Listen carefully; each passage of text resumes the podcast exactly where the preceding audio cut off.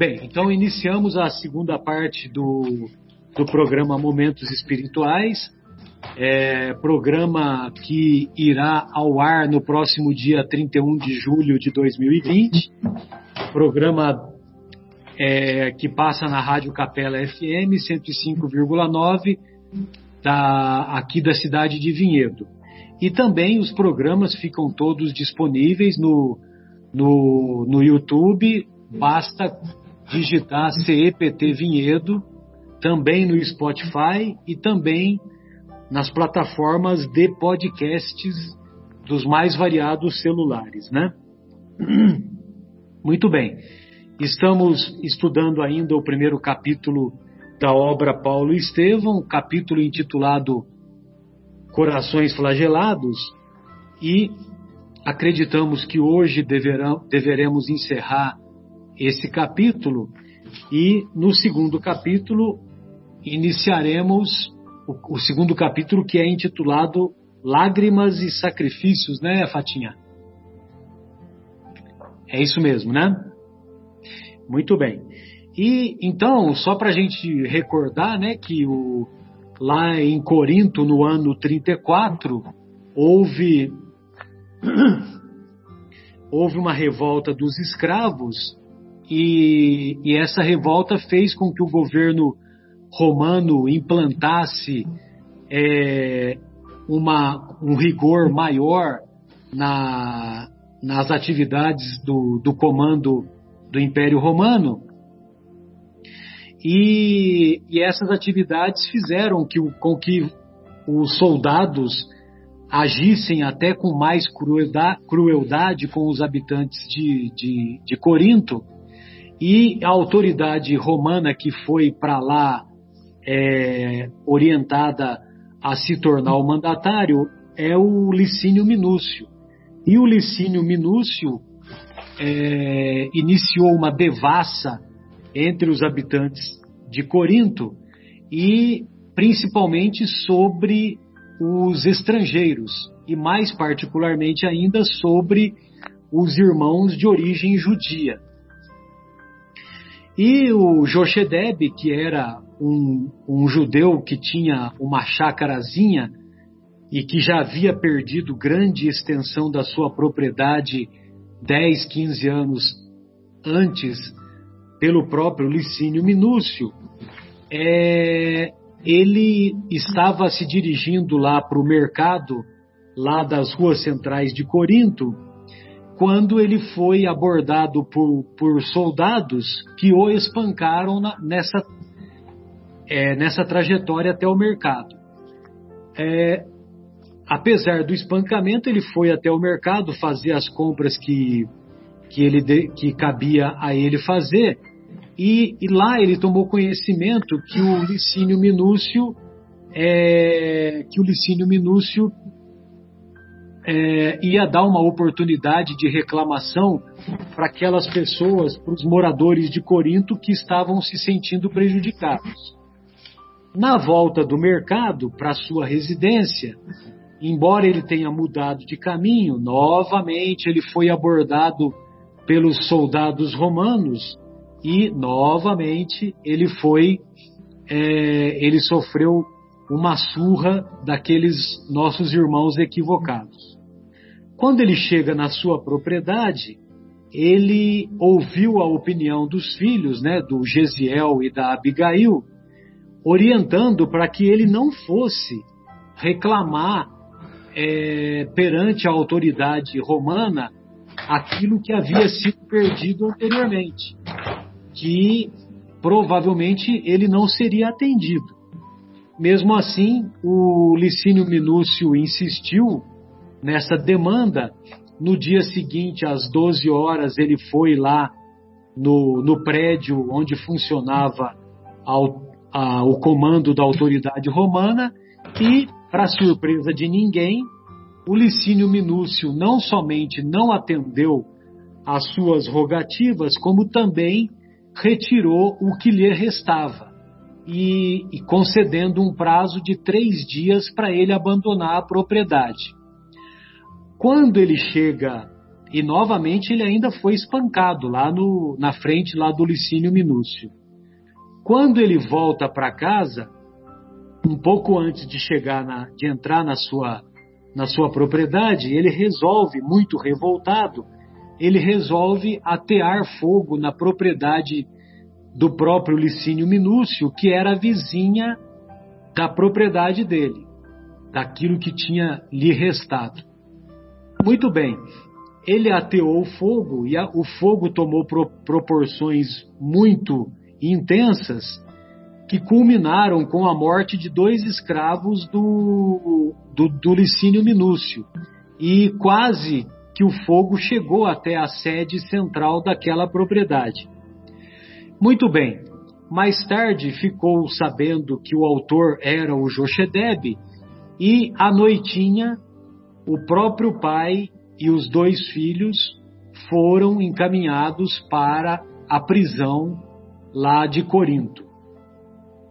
Então, é, resumindo, foi isso que aconteceu lá no capítulo 1 e nós já fizemos alguns comentários e o comentário que eu, que eu escolhi aqui e gostaria de ouvi-los em seguida é lá no comecinho do capítulo ah, tem um, um determinado momento para que o Emmanuel ele, ele comenta né, que os escravos se rebelaram e a autoridade romana diz assim: em breve, a galéria das águias dominadoras, auxiliada por ventos favoráveis, trazia no bojo as autoridades da missão punitiva, cuja ação deveria esclarecer os acontecimentos.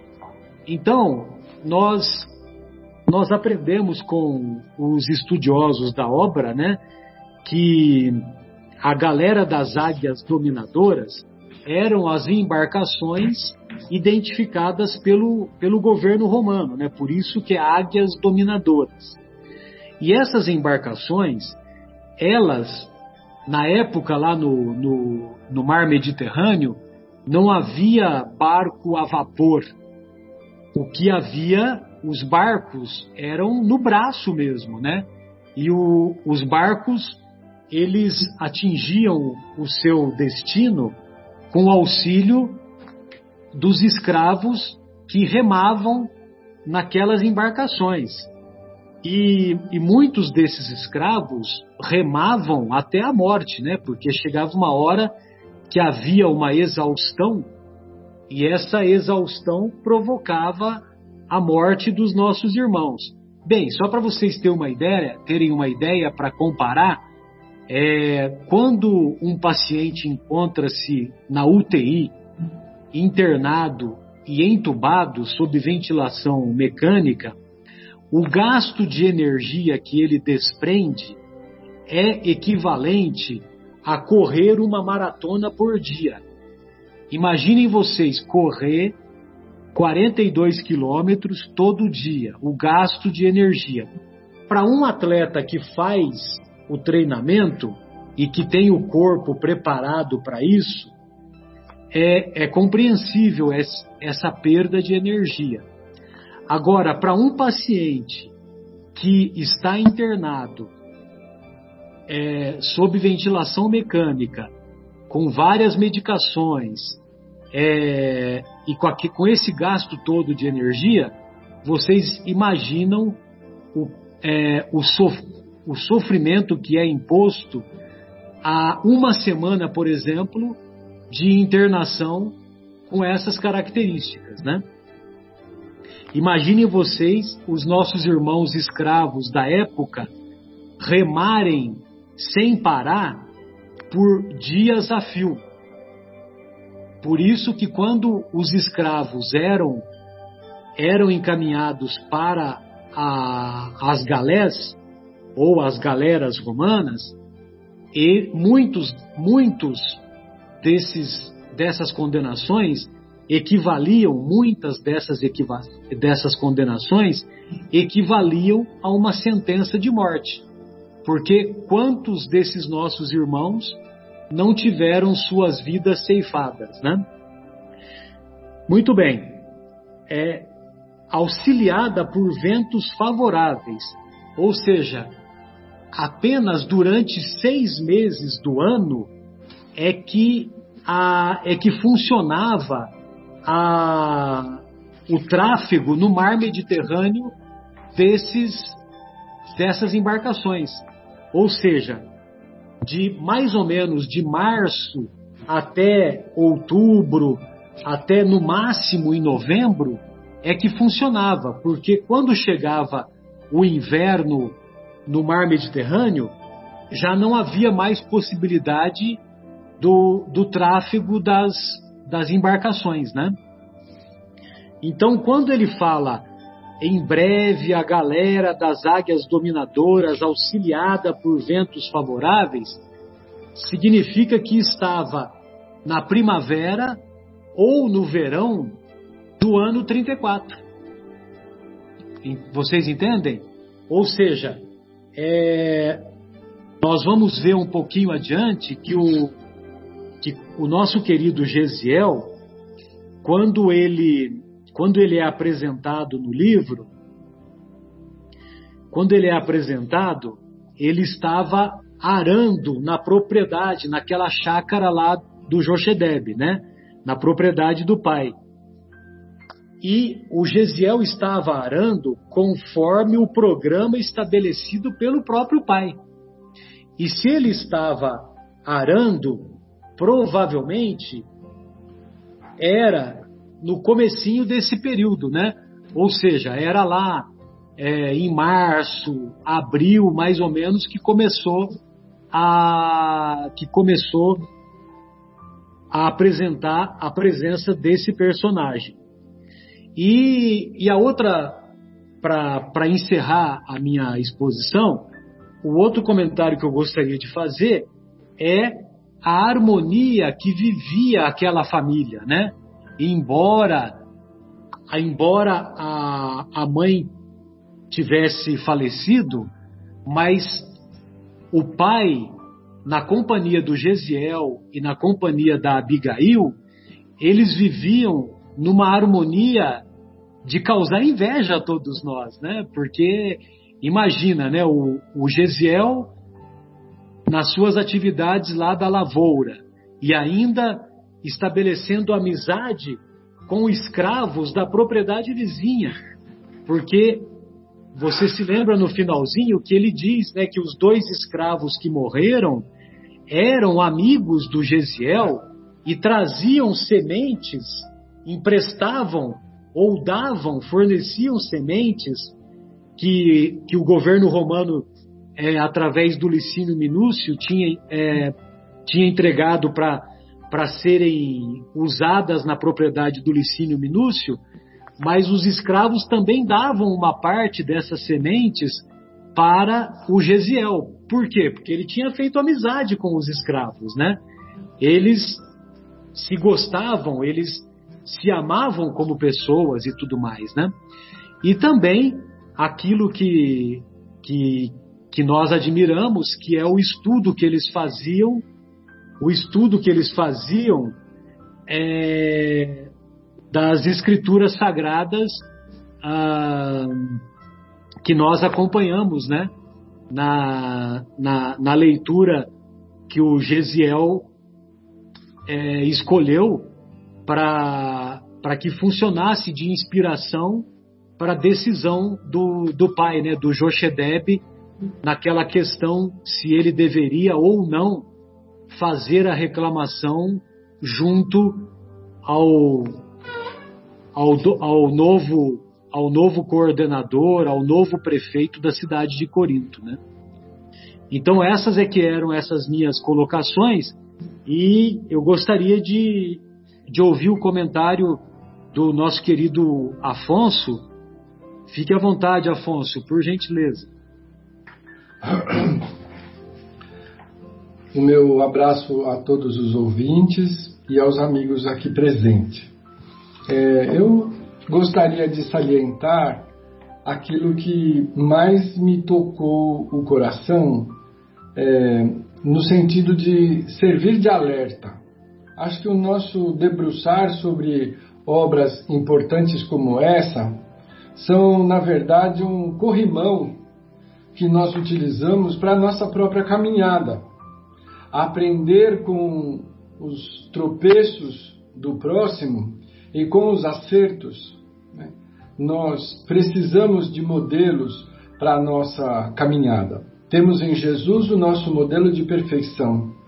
Mas Emmanuel nos oferece aqui um, uma oportunidade de entrarmos na vida de três espíritos muito especiais que são Paulo, Estevão e Abigail.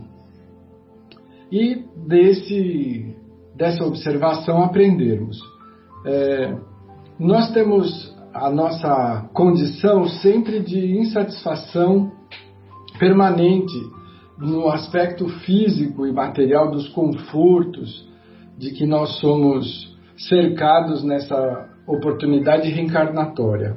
E analisando o caso de Joshedeb, eles, ele como o chefe da família foi espoliado. Né?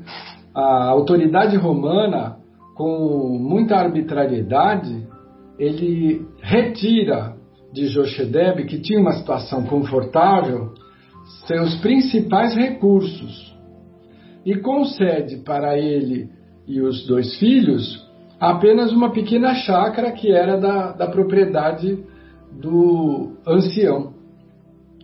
E para lá eles se dirigem e passam a, a conviver. E na descrição de Emmanuel, nós vemos que o Marcelo acabou de citar, a convivência dos três, Jochedeb, Abigail e Estevão, era muito harmoniosa.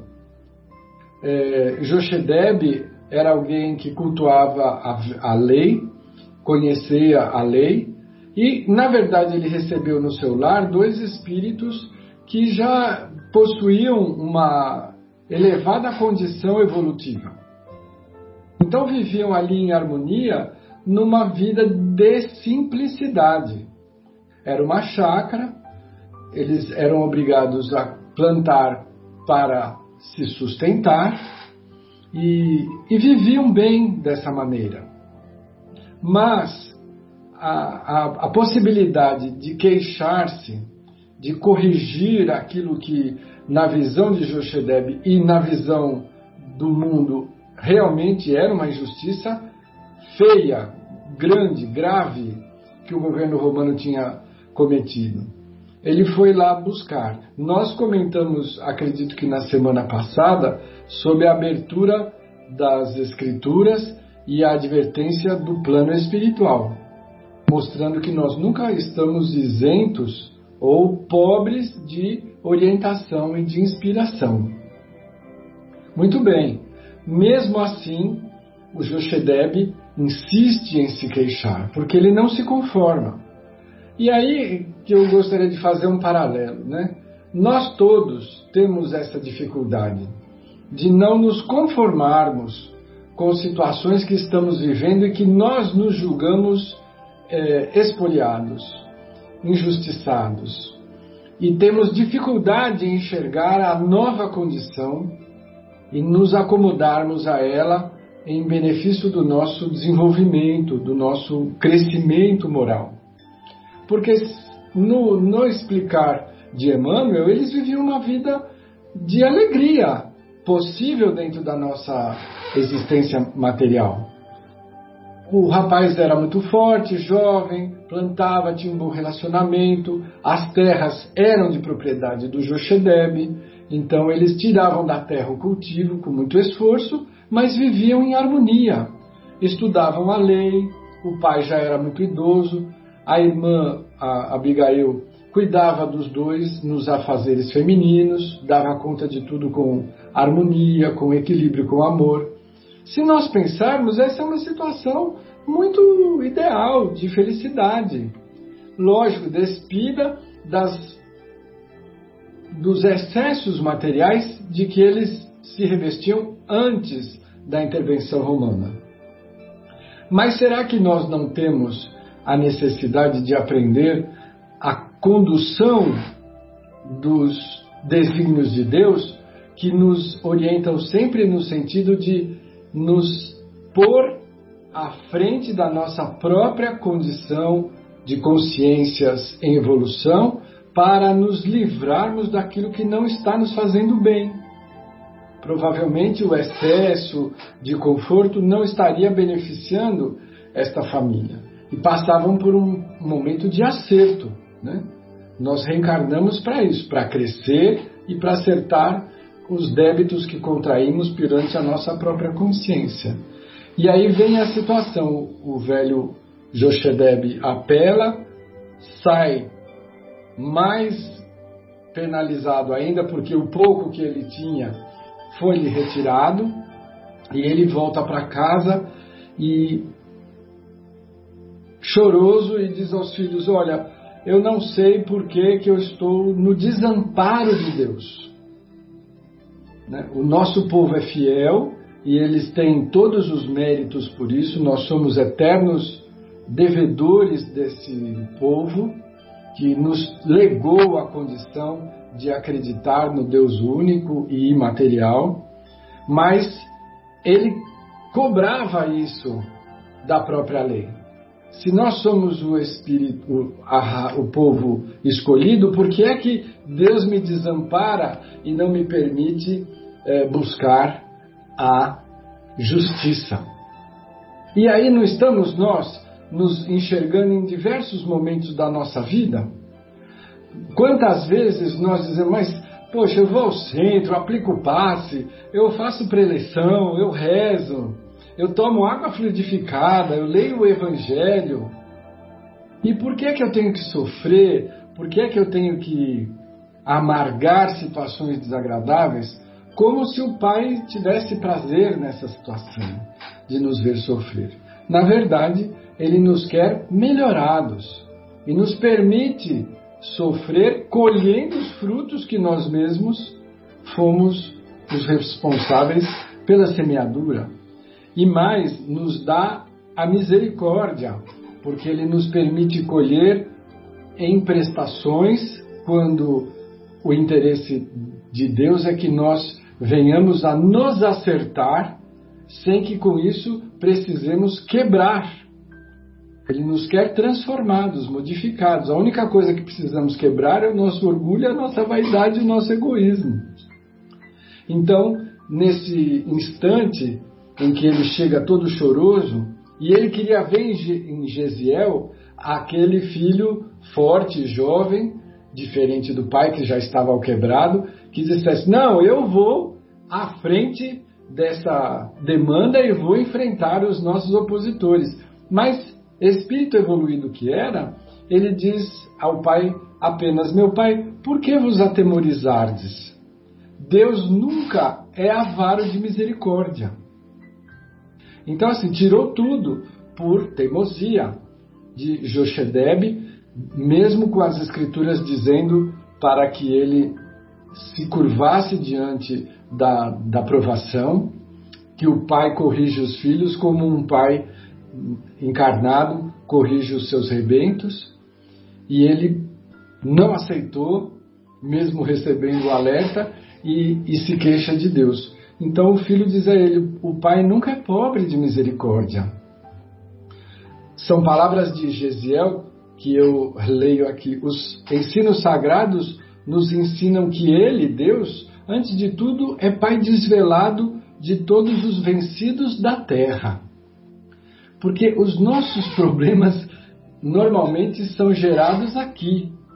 Na terra, isso quer dizer na vida material, porque nós nos enroscamos com a ilusão, com a ilusão transitória do poder, da justiça com J minúscula, que é a justiça do mundo que é completamente falha.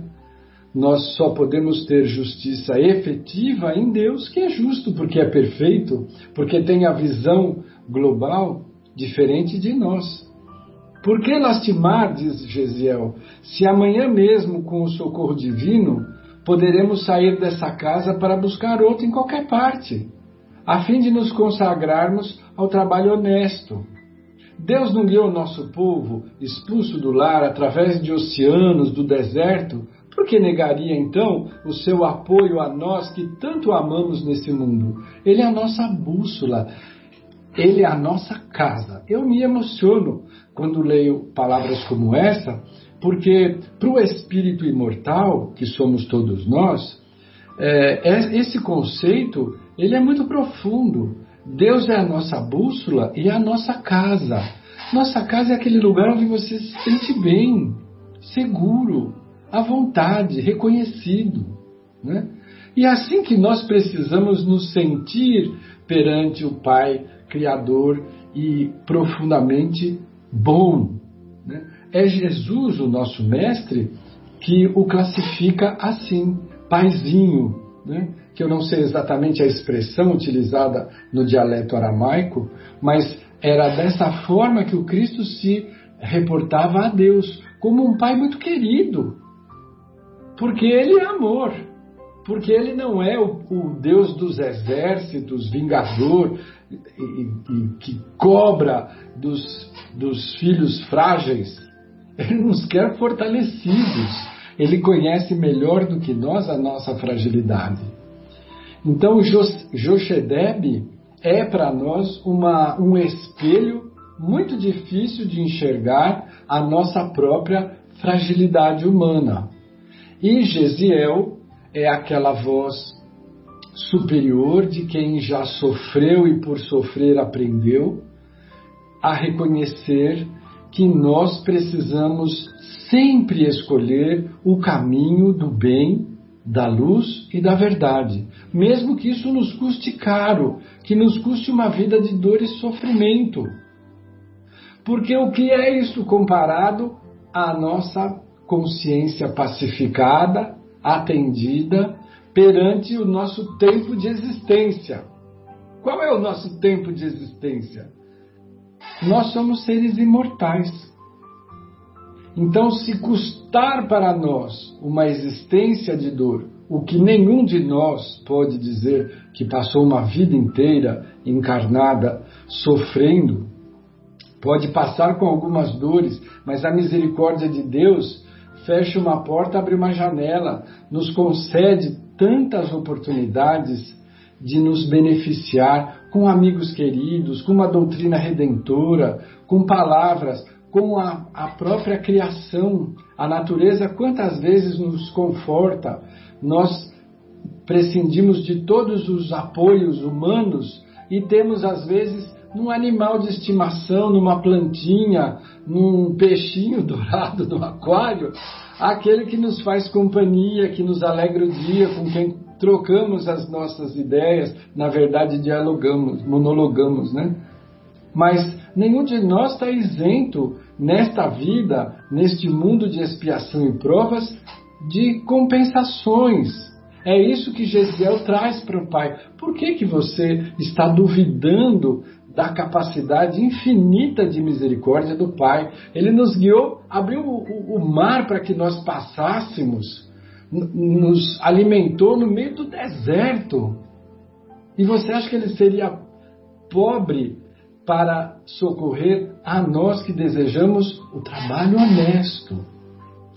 Então, esta passagem do, do nosso querido Joshedeb é, nós não estamos criticando, mas é, enxergando na sua fragilidade a fragilidade humana que nos toca a todos.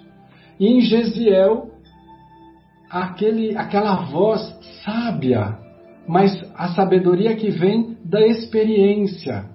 Ele não se alterou, ele não falou com a voz áspera para o seu pai. E vamos combinar que ele tinha todo o direito, porque ele e a irmã insistiram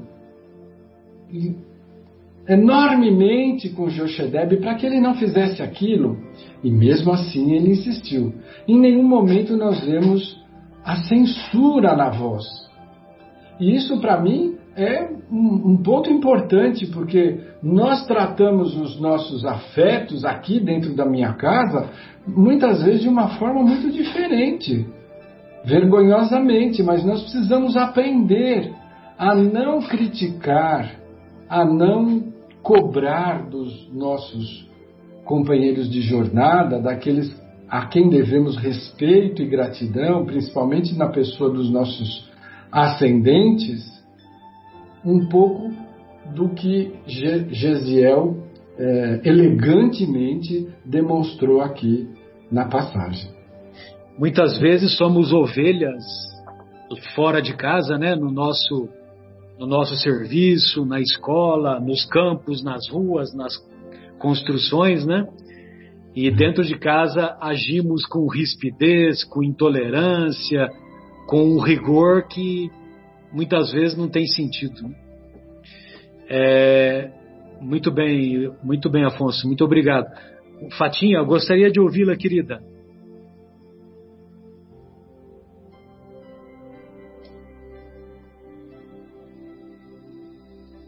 Fatinha, precisa habilitar o microfone, querida. Desculpe, mas eu sempre esqueço, né, Marcelo?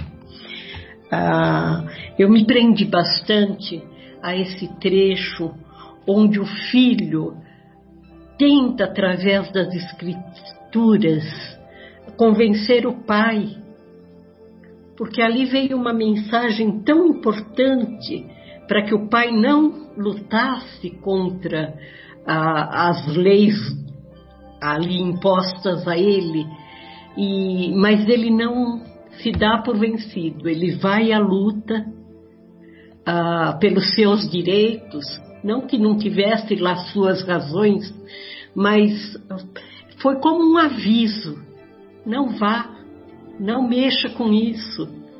Ah, nas escrituras veio essa mensagem e ele não levou em consideração. Ah, e a, o respeito do filho com o pai, a, se desculpando até por ser contrário à opinião do pai.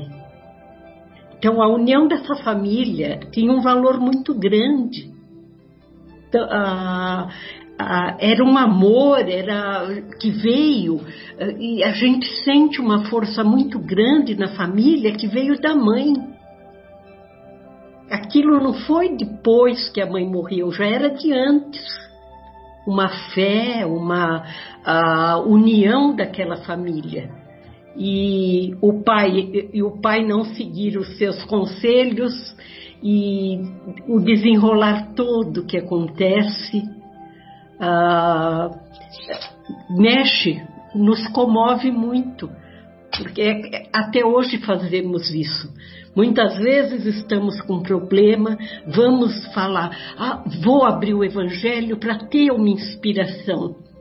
Vem a inspiração aberta, linda, maravilhosa, mas parece que nós não queremos ver e erramos nas escolhas. Então, ali foi um erro de escolha. Um erro que, no fim, ceifou a vida dele, quase dos filhos também. E foi tanto sofrimento. Exatamente. Mas tinha que ser assim para que esse filho maravilhoso trouxesse na história toda que vem a seguir ensinamentos maravilhosos. Sem dúvida. Então, foi muito comovente. É para mim muito comovente ler esse livro a cada trecho. É, e, ele, e termina essa fala, né, Fatinha? O rapaz suspirou e disse resignado. Resignado. E disse resignado, né? Que Deus nos proteja e Deus nos proteja, assim. Muito lindo. Verdade. Obrigado. É, Bruno, gostaria de ouvi-lo, querido. Fique à vontade. É, nessa é, são muitas muitas questões, né? Mas é uma das coisas que a gente não pode deixar de salientar aqui que aprender com os erros alheios é a forma mais econômica de ensino disponível na nossa vida, né? Porque nós aprendemos com os outros, nós não temos que pagar o aprendizado quando nós é, escolhemos mal os caminhos e nos equivocamos na nossa escolha. É, tudo indica, é, mas também não necessariamente é verdade, mas a gente gostaria de fazer esse comentário porque é um assunto que a doutrina espírita traz com muita lucidez e com muita luz, né, para que a gente possa entender. Mas no caso de Josedeb, é, tipicamente nós temos aqui um caso é, onde ele estava sendo deparado com alguma dívida, algum débito que ele deveria ter é, é, contraído em outras encarnações. E através desse débito, dessa escolha é, infeliz, equivocada que ele fez em outras, é, em, em outras encarnações, ele pode ter conseguido um desequilíbrio é, das leis, né? E nesse momento em que ele estava sendo provado, e nesse momento que parecia ser injustamente, ele estava perdendo aquilo que ele, a propriedade, aquilo que ele batalhou, aquilo que ele trabalhou, aquilo que ele pagou para ter, né? Então, de forma injusta, aparentemente poderia ser encarado como sendo é, uma cobrança da lei de ação e reação. Talvez numa outra existência ele tenha feito a mesma coisa para uma pessoa, para um espírito, ele tenha feito essa pessoa sofrer, ele causou um desequilíbrio. E, e diz a lei né, que quando a gente causa esse desequilíbrio, nós temos que nos é, reequilibrar, né? Nós temos que acertar os nossos equívocos do passado, reparando aquilo que nós desequilibramos, aquilo que nós mal, o mal que nós produzimos, né? Reparando o mal que nós produzimos, é, ou então é, também muitas vezes dos irmãos que deixamos desamparados na outra encarnação. Então, se isso fosse verdade, a gente pode observar na história de Josedeb como Deus, como o Pai, ele é misericordioso. Embora seja verdade que o espírito de Josedeb era devedor da lei e precisava acertar isso com a lei, olha só que oportunidade que ele teve, né, de, por exemplo, se tivesse escutado os filhos, primeiro a gente pode citar aqui o fato dos filhos que ele, que ele teve, né? Olha só, Deus colocou duas almas iluminadíssimas no caminho dele que ofereceram durante o tempo todo né, uma sugestão onde ele poderia escapar disso daí, né? Se ele fosse, se talvez ele aceitasse aprender a lição que ele tinha causado desequilíbrio de forma humilde. É, se ele pudesse, é, de uma outra maneira, engolir um pouco o orgulho, o egoísmo, a vaidade da raça, né? É, como o povo hebreu, né? Então, talvez se ele tivesse optado por esse novo caminho, ele tivesse se acertado com a lei de ação e reação de uma outra maneira. Porque vale lembrar que sempre quando a gente causa esse desequilíbrio e nós temos que nos acertar com essa lei, nós temos que fazer de forma é, resignada, com amor, com entendimento do motivo pelo qual nós estamos passando por, por essa situação. É, somos os responsáveis por aquilo que plantamos, né? Plantamos, é, mas é, somos obrigados depois a, a colher, né? Então, é isso, isso que me, me, me toca muito nesse capítulo e me faz pensar a respeito disso daí. No capítulo também, ele fala um pouquinho daquilo que a gente falou no começo, né, da verdadeira fé, né? É, da fé que transporta montanhas, como a Fátima colocou, da fé que movimenta os obstáculos que nós temos na nossa vida, na nossa existência, que temos que percorrer para o aprendizado e como oportunidade de ensino, é, saiu lá na hora né, o Salmo 23. E o, e o Salmo 23, né, que foi é, é, feito pelo rei Davi, né, é, uma, é um verdadeiro hino à fé. Né? Ele diz lá, né, o Senhor é meu pastor e nada me faltará. Né? E, e, e até numa parte ali que é, que, é, que, é, eu, eu acho muito importante desse salmo, né, que ele fala assim, né, mesmo, né, mesmo que eu andasse, né, mesmo que eu andasse pelo vale das sombras da morte, né? Ele tem a certeza que Deus, que o Pai, que em sua misericórdia jamais iria abandoná-lo. Né? E é isso que a gente vê o Gesiel recomendando para o pai dele, né? É isso que a gente vê é, em todo o tempo o Gesiel fazendo isso, demonstrando amor, confiança, demonstrando fé, fé incondicional, né? Aquela fé que diz respeito a que nós sabemos que Deus está no controle, né? Que um espírito iluminado como Jesus está no controle da embarcação. Ela não está simplesmente desgovernada ao sabor dos ventos. Né?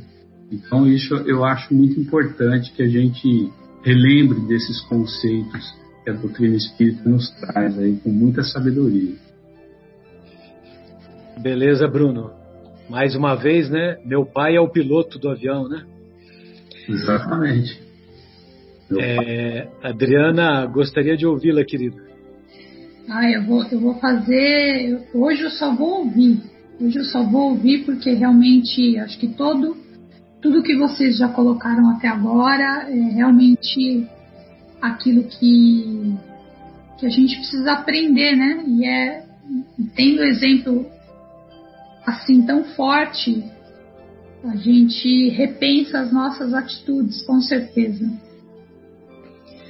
Sem dúvida. Então, depois, quando, olha só, quando eles são presos e são levados para é, para prisão, né? Depois que o que o soldado é, Zenas vai buscar vai buscar o velho e os dois filhos, né? É, olha só como é que o Emmanuel coloca. O velho colocou, colou a destra ao peito opresso, enquanto Gesiel parecia, pareceu meditar um instante. Todavia, revelando a firmeza do seu espírito resoluto, o jovem exclamou: Deus nos protegerá. Então, mesmo, mesmo quando ele acabou de, de, ser, de ser preso, né? Já anteriormente, no dia anterior, é, que Deus nos proteja, né? Porque ele, ele tentou argumentar com o pai e o pai, mesmo assim, quis ir lá tirar satisfação com o Licínio Minúcio, né? E deu no que deu. E aí depois ele foi preso após atear fogo nas propriedades lá do, do, do algoz, né? Vamos dizer assim. E mais uma vez, o nosso querido Gesiel demonstra essa grandeza, né? Com a resignação, com o coração repleto de resignação, né? Que ele trazia em si, né? Deus nos protegerá. Ô Folha, gostaria de te ouvir, querido José Fernando Folharini, da nossa São José do Rio Pardo. Bem, Marcelo, a, a questão da harmonia familiar não resta dúvida. Eu até pediria licença para ler um, um parágrafo do, do, da obra aqui no, no, nesse primeiro capítulo, que para mim fica muito marcante essa harmonia, esse grupo familiar bem entrosado, né? que depois, infelizmente, pelos desejos do Yosefed, no sentido de, de fazer justiça, de reaver o que havia sido lhe tirado, tomou outro rumo. Mas diz assim, ó, está na página 16, o último capítulo, ou perdão, o último parágrafo, invade a página 17. Avança, né, pela página 17. E isso ele tá, ele vai falar após ter apanhado a primeira vez, antes de chegar no mercado. Esposo dedicado, enviuvara quando aquele mesmo Licínio Minúcio, questor do império, anos antes, instaurara nefandos processos em Corinto, a fim de punir alguns elementos de sua população descontente e rebelada, como ocorria agora, por causa da, da, da, dos, dos, crimes dos escravos, é que, ele, que eles foram chamados novamente, né? Sua grande fortuna pessoal fora extremamente reduzida e houve de amargar uma prisão injusta, resultante de falsas acusações que lhe valeram pesados dissabores e terríveis confiscos. Sua mulher não havia resistido aos sucessivos golpes que lhe feriram fatalmente o coração sensível, mergulhando-se na morte, ralada de acerbos desgostos e deixando-lhe os dois filhinhos que constituíam, aqui começa, a coroa de esperança da sua laboriosa existência. Gesiel e Abigail desenvolviam-se sob o carinho de seus braços afetuosos e por eles, no acúmulo dos sagrados deveres domésticos, sentia que a neve da estrada humana lhe alvejara precocemente os cabelos, consagrando a Deus as suas mais santas experiências à mente lhe veio então, mais viva, a, a silhueta graciosa dos filhos. Era um lenitivo conhecer o sabor agradável das experiências do mundo, a benefício deles. O tesouro filial compensava-o das flagelações em cada acidente do caminho. A evocação do lar onde o amor carinhoso dos filhos alimentava as esperanças paternas, suavizou-lhe as amarguras. É claro, é patente, Emmanuel deixa isso mais cristalino do que a água mais limpa que a gente possa imaginar. Que esse lar era estruturado. E foi estruturado pela mãe, que obviamente veio a a, a perecer na questão do primeiro golpe que o Licínio causou à família, mas ele, Yosef, ficou firme por causa dos filhos. Ele se manteve íntegro dentro dos conceitos religiosos que ele seguia e o que o levou, infelizmente, a querer fazer com que essa lei fosse cumprida porque ele relata isso em várias passagens aí no capítulo, né? No, nesse capítulo primeiro, na, nas folhas 22, 23, 24, né? Que ele queria que a justiça fosse cumprida, e, e, ele tinha o coração revoltado com os crimes que o, que o Licínio já havia perpetrado contra eles, e ele não se controlou. Mas é como eu disse já uma vez: será que eu me controlaria? Não sei. Acredito que não. Você apanhar no rosto, ter a tua, a, os teus bens retirados, porque é, é, como fruto do teu trabalho reto e honesto, retirados porque o outro manda mais, o outro é a lei, a, a carteirada, né? Lá atrás, eu sou Licínio Minúcio, ponto final. Eu sou representante de Roma, você perdeu, está acabado. Então eu entendo que ele, coitado, não é que ele fraquejou, ele estava seguindo a lei deles. Ele queria que a lei deles fosse cumprida, que ele fosse, que ele recebesse e fosse, obviamente, é, restituído naquilo que infelizmente lhe foi retirado, injustamente, provavelmente, né? E assim tava, seria pela segunda vez. Então, acho assim, essa família, como está aqui relatado nesse, capi, nesse parágrafo, Emmanuel deixa claro, ele lembra dos filhos, logo após ter sofrido a afronta física, lembrou da esposa, mas tudo isso veio por terra quando ele passa pela segunda afronta, né? E aí, infelizmente, como disse a Fátima, tinha que acontecer. Fazer o quê? Tinha que acontecer. E ele sucumbiu, ele não resistiu. Ele poderia ter tentado resistir, mas aí acredito que a própria lei causou conflito nele. Não, a lei manda, eu vou atrás, é meu direito. E como você falou, né? Como o Gesiel se manifestou, né? É, como é que é? Seja feita a vontade de Deus, né? Diante daquela passagem que o pai insiste, né? E ele fala: Ah, então que Deus nos proteja, né? Que Deus nos proteja. Que Deus nos proteja. É, é. E Deus protege sempre. Vamos fazer o quê? É que a gente não conhece os meandros que nos trouxeram aqui, o que causamos, não é? E o Sevede também não era diferente. Ele só queria justiça, coitado. Até talvez para manter a família unida no trabalho e, e, garantir o futuro dela. Era isso que ele queria. Ele acreditou naquela, naquele édito falso que o Diocevede mandou ler lá no de público, né? Que tudo seria atendido. Que era uma armadilha, né? A armadilha, armadilha, muito bem feita, aliás. Acredito até que eles que não participaram como escravos da revolta de Corinto foram os que saíram mais perdendo. Porque o Yosefed é, é morto, Gesiel é levado às galeras, né?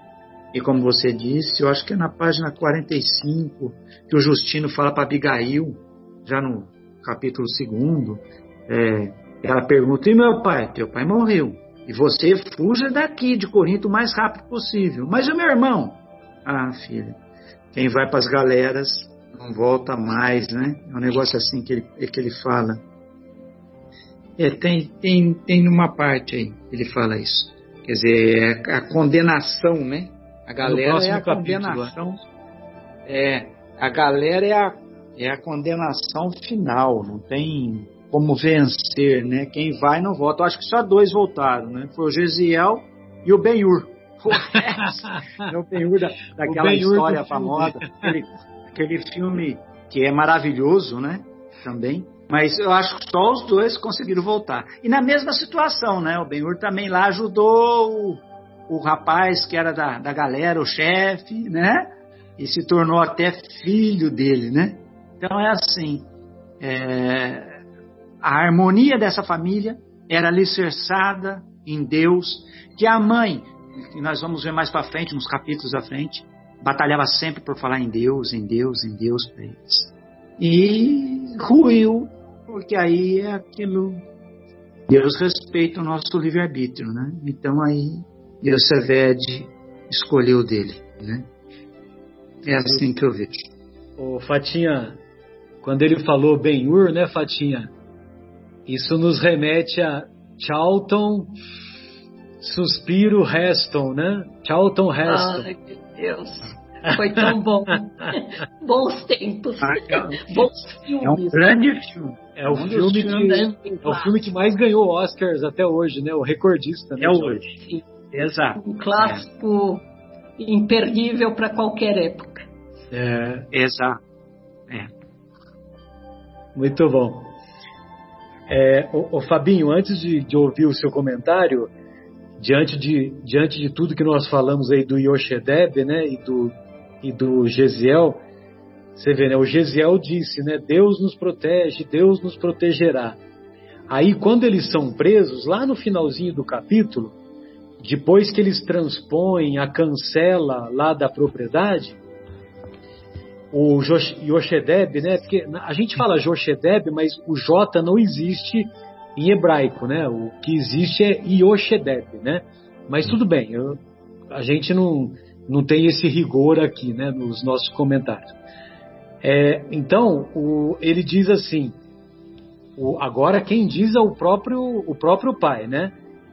Senhor, compadece-te do nosso amargurado destino Gesiel apertou-lhe docemente a mão, né, depois que o, que o pai falou isso, Gesiel apertou-lhe docemente a mão encarquilhada, como o nosso querido Afonso gosta de dizer, né? Como a lhe pedir resignação e calma. E o grupo marchou silenciosamente à luz das estrelas. Muito bom. Mas nós não podemos esquecer que eh, ele pede o nosso amarguroso destino, mas destino esse que foi construído pedra por pedra pelo próprio. Né? E aí, mais uma vez, estamos nós. Nós nos rebelamos contra os aguilhões, enfrentamos aquilo que não é para ser enfrentado e depois rogamos a Deus que amenize o duro caminho que nós temos pela frente. Quer dizer, acho que nós estamos precisando parar um pouco para pensar, né, Marcelo? Sem dúvida. Não, mas o que eu quis chamar a atenção é que no finalzinho, quando ele viu que o destino estava traçado, aí ele, quando ele diz, Senhor, compadece-te do, do nosso destino, do nosso amargurado destino, então você sente uma ponta de arrependimento da da escolha que ele reconhecia que era equivocada agora, né? Ou seja, ele estava caminhando para a prisão. Entendeu? Mesmo no momento em que ele deixa a, a, a, a propriedade singela, simples, Sim. ele era um cara de posse, que ele olha para trás e vê que realmente era um recanto ali amoroso, prazeroso. Né? Abigail cultivava as rosas, a casa toda era perfumosa, a casa, embora simples, vivia num clima de harmonia. E nós, outra vez, somos assim. A gente acaba de fazer a besteira, a gente olha para trás e fala: puxa, eu era feliz e não sabia. Estes somos nós, sempre pacientes, ansiosos, né? sem refletir, sem meditar e sem nos submeter à superioridade moral de Deus na sua imensa bondade, amor e misericórdia. Sem dúvida. This is us, né? Este somos nós.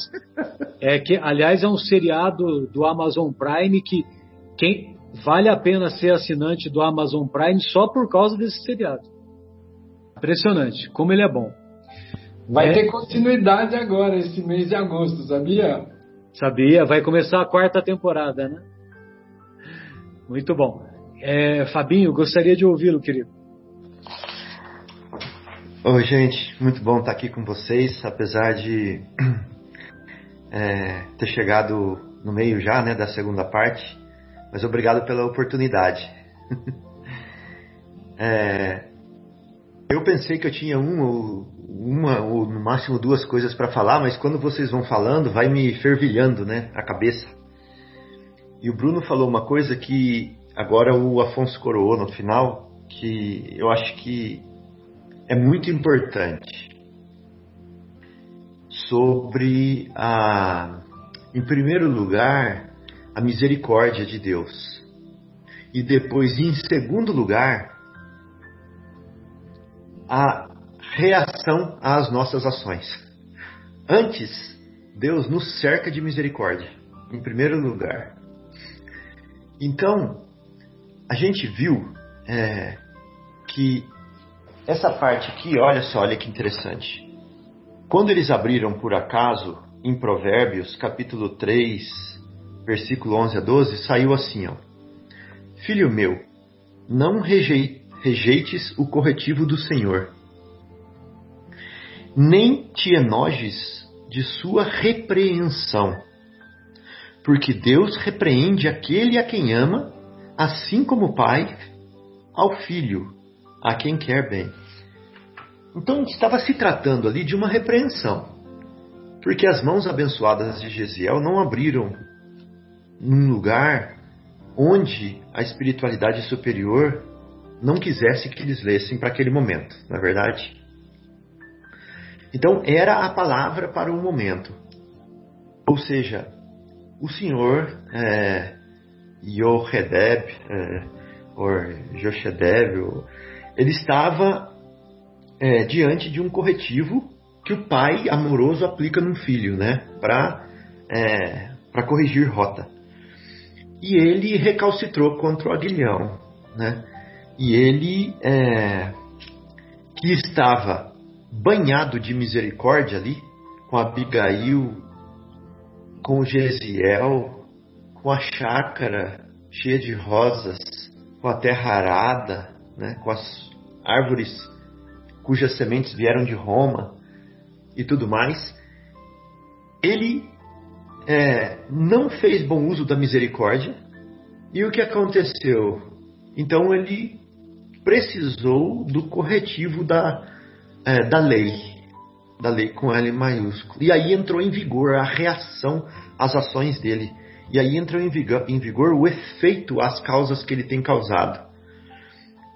E a gente pode ver isso é, na obra de Emmanuel em vários lugares, como por exemplo, quando Publio Lentulus, depois é, naquele sonho com o juiz, o juiz fala assim para ele: Olha, até aqui nós cuidamos de você com a misericórdia.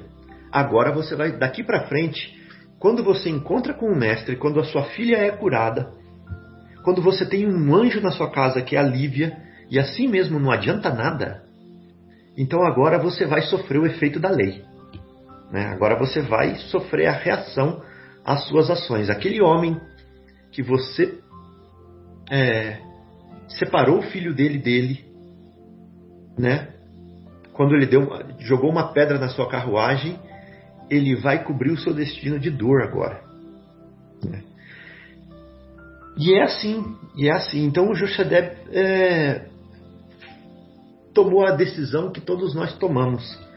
Nós não aproveitamos a misericórdia de Deus e deixamos com os braços abertos que a lei é, que a lei venha é, sobre nós. Né? Esse é o, é o, primeiro comentário que eu queria fazer. Quer dizer, esse comentário que eu quis fazer depois que eu vi o Bruno e o Afonso falando. Mas o comentário que eu queria fazer já desde o começo era o seguinte: eu estava sentado num banco da praça com o meu cunhado. O meu cunhado é católico, mas ele é católico é, é, dedicado mesmo né? Não é um católico por convenção, como é, eu já fui algum dia. É católico praticante. Obrigado, Afonso. Então, é, ele falou assim, Fábio, eu moro numa casa é, confortável com a minha família, né? Eu tenho cinco filhos. Eu moro numa casa confortável com a minha família porque eu fiz essa escolha eu quero aproveitar esse momento com os meus filhos enquanto eles são pequenos e com a minha esposa, mas eu não tenho é, reservas, muitas reservas, talvez nem suficiente para o final da minha vida. Ele falou para mim. Aí eu fiquei só ouvindo o que ele estava falando, né? E falei assim, puxa vida, realmente é, conhecendo a vida dele, ele faz de tudo pela família dele, esse homem é uma, uma das pessoas mais dedicadas assim que eu conheço, sabe? E aí ele falou a seguinte frase para mim, ele falou assim, é, porque eu sei que se Deus quisesse, eu teria mais recursos agora. Porque para ele isso é fácil de acontecer. Mas por algum motivo ele quer que os meus recursos sejam contados. Por algum motivo ele quer que seja assim, porque senão seria diferente. E se ele quer que seja assim, eu aceito de bom grado e eu vou é, ser feliz com o que ele me dá, confiando que lá na frente ele vai me sustentar de alguma forma, porque agora eu estou fazendo o meu melhor. Nossa, isso para mim foi foi a lição da temporada, né? muito bonito. Foi a lição da temporada. Eu falei assim, puxa vida, que fé, né, Afonso? Que fé. Valeu, tá valendo. A escola dele entrou no coração dele, né? E às vezes a minha escola não entra no meu. Mas ali eu estava vendo um testemunho, né? Uma, uma, uma, escola que entrou no coração de alguém. Eu falei assim, puxa vida, que bonito isso, que lindo isso, o que esse homem falou. E a gente não confia. O meu chefe, uma vez eu perguntei assim para ele: é, Você acredita em Deus? A resposta dele para mim foi assim: Eu acredito na minha conta bancária. Foi uma, uma resposta assim. Lógico que foi dura, mas eu entendo o que ele quis dizer. Ele quis dizer o seguinte: eu acredito no meu esforço né, para, para me garantir o meu sustento e para garantir o que eu preciso na vida. Foi o que ele falou, foi o que ele quis dizer, interpretando com, com bons olhos aquela frase dele. Né? Mas é, nós somos muito pequenos diante de tudo, né? nós somos muito pequenos diante da, é, da magnanimidade da vida. Nós somos muito pequenos e nós somos muito arrogantes, acreditando que é a nossa conta bancária que vai nos salvar. E ignorando a resposta que Jesus deu para aquele mancebo é, que era avarento, né? Falando assim: Olha, meu filho, isso aí tudo que você tem, ó. Né? Então, é... aí vem a frase, né? Que eu vou ler aqui agora do, do livro, né? Que fala assim, ó. É, o, é a sapiência do, do Gesiel falando para o pai dele depois que perdeu tudo. Depois que perdeu. Porque pensa bem, a dor do homem, né? Perdeu tudo que ele conquistou no final de uma vida onde ele já está cansado, onde ele já não tem mais forças. Perder até o que ele conquistou com, com um esforço próprio. E não ter mais nada. E aí o Gesiel fala assim: Por que lastimar se amanhã mesmo, com o socorro divino, com o socorro divino, é a mesma coisa que o meu cunhado falou, né? Com o socorro divino, poderemos sair desta casa para buscar outra em qualquer parte, a fim de nos consagrarmos ao trabalho honesto?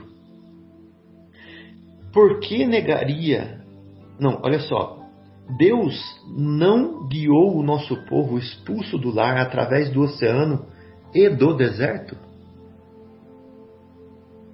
Deus, não, por que negaria então seu apoio a nós, que tanto o amamos neste mundo? Ele é a nossa bússola. Ou seja, nós estamos perdidos. Para onde ir? Para onde ir no deserto da vida? para onde ir, né? E ele é a nossa casa, ou seja, é nele que nós devemos morar. Achei, achei assim fantástico isso. E isso é o grande convite, é o grande convite de é, amar a Deus sobre todas as coisas. Isso é amar a Deus sobre todas as coisas, né? um convite para nós. E não terás a dois senhores, né? Também. Então achei assim muito linda essa essa parte e, e era o que eu queria comentar com vocês, casando com, com a vivência que eu tive essa semana. É isso, gente. Pessoal, é, o nosso tempo já esgotou-se. E se alguém quiser fazer algum comentário adicional, eu vou pedir que seja breve. E também a gente, eu acho que o capítulo primeiro é, foi bem destrinchado e nós podemos então dar início ao segundo capítulo na próxima semana, ok? Beleza? Beleza. Então, maravilha. Então, eu gostaria de agradecer uma vez mais a oportunidade desse encontro, que para mim é uma alegria permanente, né? É praticamente uma terapia, né? E uma terapia que não custa 600 reais a sessão. e então eu gostaria de, de agradecer a Deus, né, em primeiro lugar, aos benfeitores espirituais a oportunidade desse estudo. E se Deus quiser, todos tenhamos uma semana produtiva e na próxima semana iniciaremos essa, esse segundo capítulo. Um grande abraço, Fatinha, um grande abraço, Bruno, Adriana, Zé Fernando, Afonso, Fábio.